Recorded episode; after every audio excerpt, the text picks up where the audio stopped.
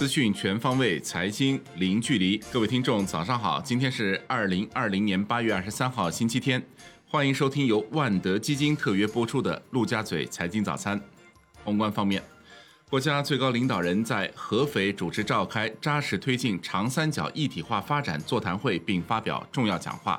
他指出，长三角要发挥数字经济优势，加快产业数字化、智能化转型，提高产业链、供应链稳定性和竞争力。要加快推进重大项目建设，释放有效投资需求。三省一市要集合科技力量，聚焦集成电路、生物医药、人工智能等重点领域和关键环节，尽早取得突破。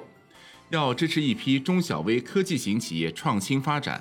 要继续做好上海自由贸易试验区临港新片区建设工作，充分发挥试验田作用。要抓好上海国际金融中心建设，支持长三角和全国经济高质量发展。国务院总理李克强听取了重庆深化放管服改革情况汇报，对一般企业开办只需一天、零成本办理、二十四小时不打烊的政务服务等表示赞许。他表示。不仅减税降费要到位，还要进一步降低门槛，更大激发市场主体活力。海南省副省长沈丹阳表示，海南正推动在杨浦开展离岸新型国际贸易外汇收支便利化试点，正建设海南国际清算所，正加快研究出台合格境外有限合伙人暂行办法，正积极争取合格境内有限合伙人试点落地。正构建与国际惯例规则和制度体系接轨的要素市场体系，正建立充分满足市场主体自主需求的新外债管理体制。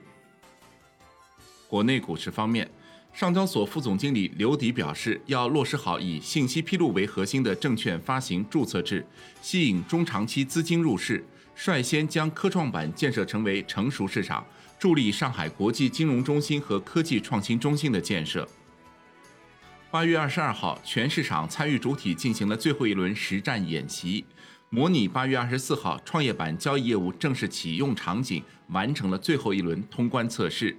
为了保障二十四号当天交易系统平稳运行，多家券商对交易系统容量进行了提前扩容。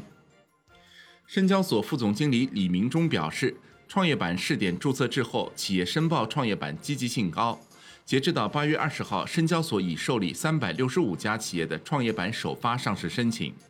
按证监会行业分类划分，创业板申报企业广泛分布于五十二个行业，其中一百八十九家新申报企业涉及四十个行业。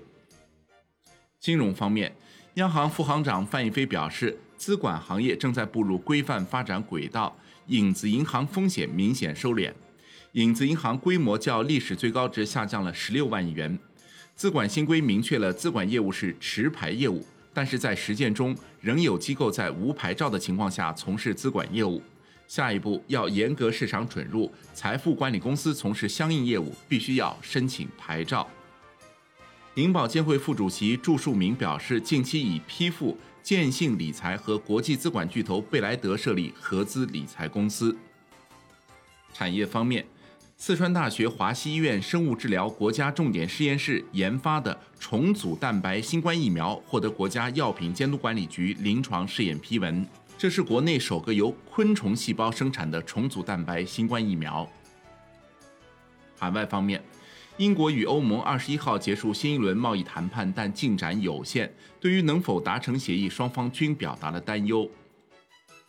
国际股市方面。知情人士透露，TikTok 正准备对美国总统特朗普八月六号颁布的第一道行政令提起诉讼。该行政令禁止美国任何个人和企业与 TikTok 及其中国母公司字节跳动进行交易。诉讼最早将于美国当地时间下周一发起。